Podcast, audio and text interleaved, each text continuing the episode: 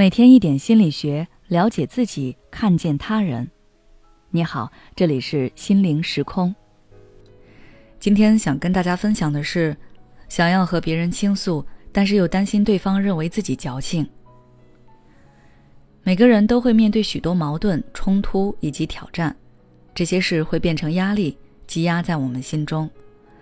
为了缓解压力所带来的不适感，我们会选择各种各样的方式来宣泄压力。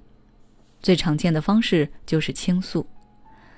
但是最近，根据一些听友的留言，我发现很多人其实都很害怕向别人倾诉自己的烦恼或痛苦，因为他们在之前的倾诉中并没有收获到想要的安慰，反而被对方说是自己作、矫情、想太多、不成熟，结果导致他们不仅原来的压力没有得到释放，还被施加了一些新的压力。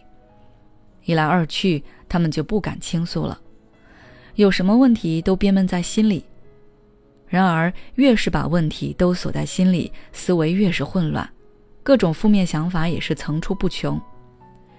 比如会想：“我真的好差劲，别人都不愿意听我说，原来大家都不喜欢我，我一个能倾诉的好朋友都没有。”这样的自罪自责又加重了原来的负面情绪。那么，面对这种情况，我们应当怎么做呢？我给大家准备了以下几种方法。第一，选择自我倾诉。如果你觉得跟别人倾诉只会换来不理解甚至嘲讽，那你可以选择自我倾诉。相较于别人，我们自己对自己的了解要更深切，对自己的处境和痛苦也最清楚。所以，如果你不知道要向谁倾诉，不如试着去相信自己，依赖自己，把自己当做最好的朋友来倾诉。你可以将自己遇到的困境一件件写下来，然后去思考这些困境给你带来了哪些感受，他们又是如何影响你的。当你的思维、情感和情绪跟着你笔下的事情而流动的时候，你其实就已经在和自己倾诉宣泄了。这也是一个认同、接纳自己的过程。捋清楚事情的发展脉络后，你就可以站在旁观者的角度，帮助自己分析：要想走出这些困境，你需要抱着什么样的态度，又需要付出哪些行动？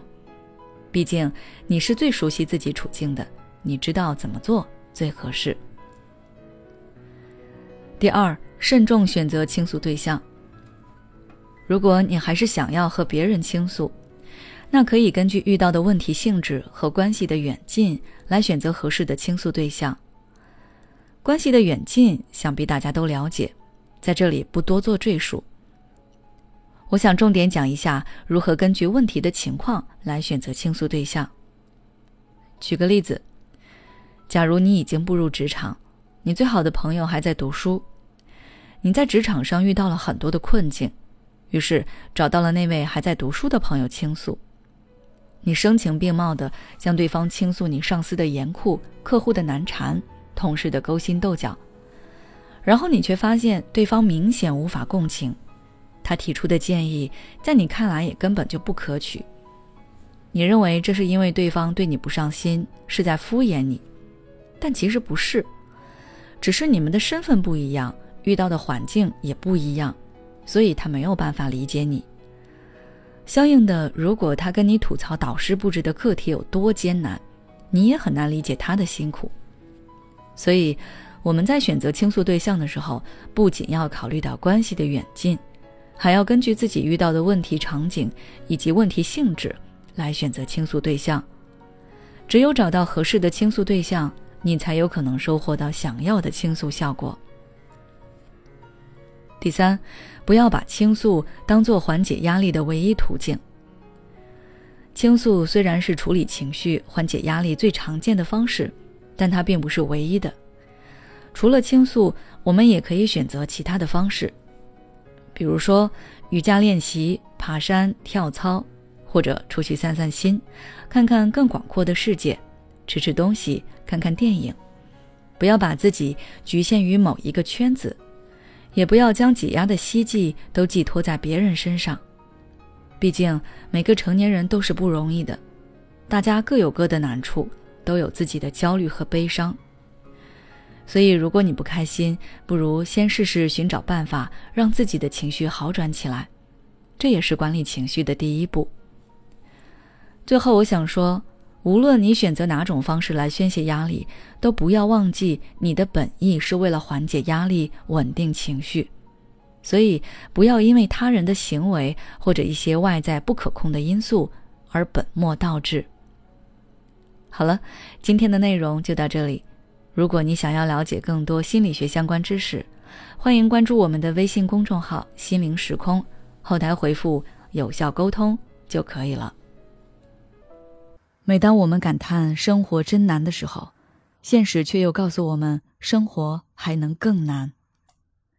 工作、事业、爱人、孩子、父母亲朋，这一切的一切，就像一张大网一样，把你层层束缚其中。你经历了疲惫。辛苦、无奈，还有悲痛。如果你只是一个人默默承受，那你迟早会崩溃。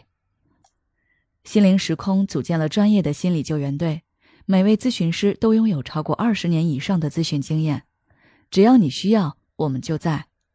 微信关注“心灵时空”，后台回复“咨询”，就可以体验十五分钟心理清诊了。